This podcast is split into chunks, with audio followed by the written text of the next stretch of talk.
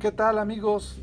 Hoy en la columna Bitácora Política de Veracruz del periodista Miguel Ángel Cristiani, el tema del día es el atípico alcalde de Jalapa, confirmado como el peor municipio que ha tenido la capital veracruzana. A los problemas los resuelve con infaustas declaraciones.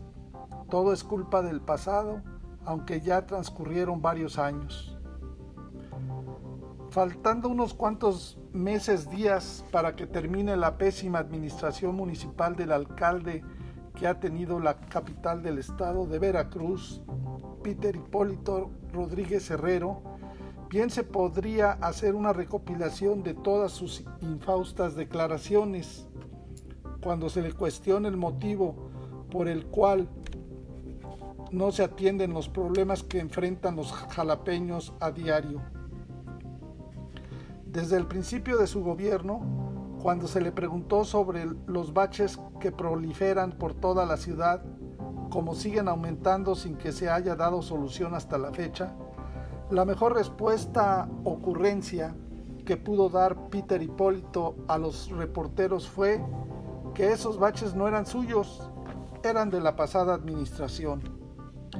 Y durante mucho tiempo esa fue su mejor respuesta para todo que eran problemas dejados por la pasada administración. A tal grado lo repetía una y otra vez que este lunes 13 de septiembre, cuando trataba de esquivar a los cuestionamientos de los periodistas, cuando iba rumbo al acto de los niños héroes, se tropezó y tuvieron que ir a levantarlo del suelo los reporteros que estaban en el lugar. La caída del municipio fue tema en las redes sociales, en donde todo mundo se mofaba del torpe alcalde. Desde quienes habían exclamado cuando lo vieron dar el azotón, déjenlo en el suelo, que ya lo chupó el diablo, hasta el mismísimo exalcalde de Jalapa, Américo Zúñiga Martínez, quien como ya está acostumbrado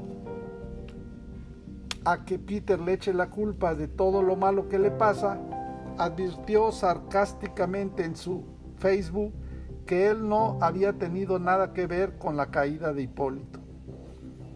Unos segundos antes de dar el azotón, Peter Hipólito habría asegurado que los baches que están por todas partes, calles, avenidas y hasta en los puentes de la ciudad capital, responsabilizó del daño en el pavimento de las rúas a las lluvias atípicas. Trató de justificar diciendo que las lluvias que se han dejado sentir en Jalapa por diferentes fenómenos meteorológicos han afectado las calles a pesar de la inversión récord que se ha hecho para repararlos. Según el municipio, este 2021 se destinó un presupuesto de 30 millones de pesos, aunque no se han visto las mejoras con esa inversión millonaria para este tipo de acciones, las cuales se han llevado a cabo a lo largo y ancho de la capital. Pero ustedes deben darse cuenta también que este tipo de lluvias que hemos tenido maltratan muchísimo los pavimentos. Este año se asignó un presupuesto extraordinario, son más de 30 millones de pesos para atender el bacheo. En el mismo tema de las lluvias atípicas, cuando se le cuestionó sobre el resultado del llamado a cuentas que anunció hace ya más de 15 días que se haría la empresa constructora de una sección del fraccionamiento Lucas Martín, en donde se desgajó parte de un cerro, simplemente evadió de nuevo el asunto y dijo que no han respondido al llamado a cuentas.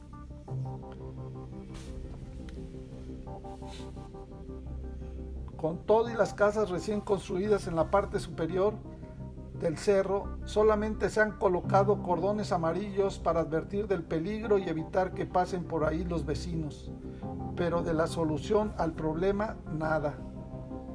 Ni responderán, porque como dice el refrán, no tiene la culpa el indio, sino el que lo hace compadre. Y aquí no es culpa de los fraccionadores, sino de las autoridades municipales, que se supone encabeza Hipólito Rodríguez, que no debieron de dar los permisos de construcción, aunque les hubieran prometido el cielo y la luna. Porque ahora el problema, a unos días de que se vayan todos los funcionarios municipales, quedará para la próxima administración que encabeza Ricardo Agüed Bardawil, quien seguramente no habrá de echarle la culpa al actual gobierno, sino que habrá de aplicar y actuar conforme a la ley. Así de sencillo. La reprobación del académico Peter Hipólito Rodríguez como alcalde es un hecho científicamente comprobado.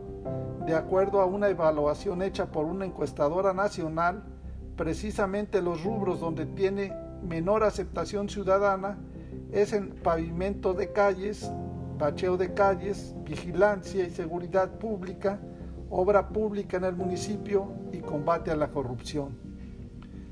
Bien vale la pena también que además de la recopilación de dichos y diretes del alcalde, hacer un desglose de la evaluación que hacen los jalapeños a unos cuantos días de que por fin se vaya a descansar a su casita.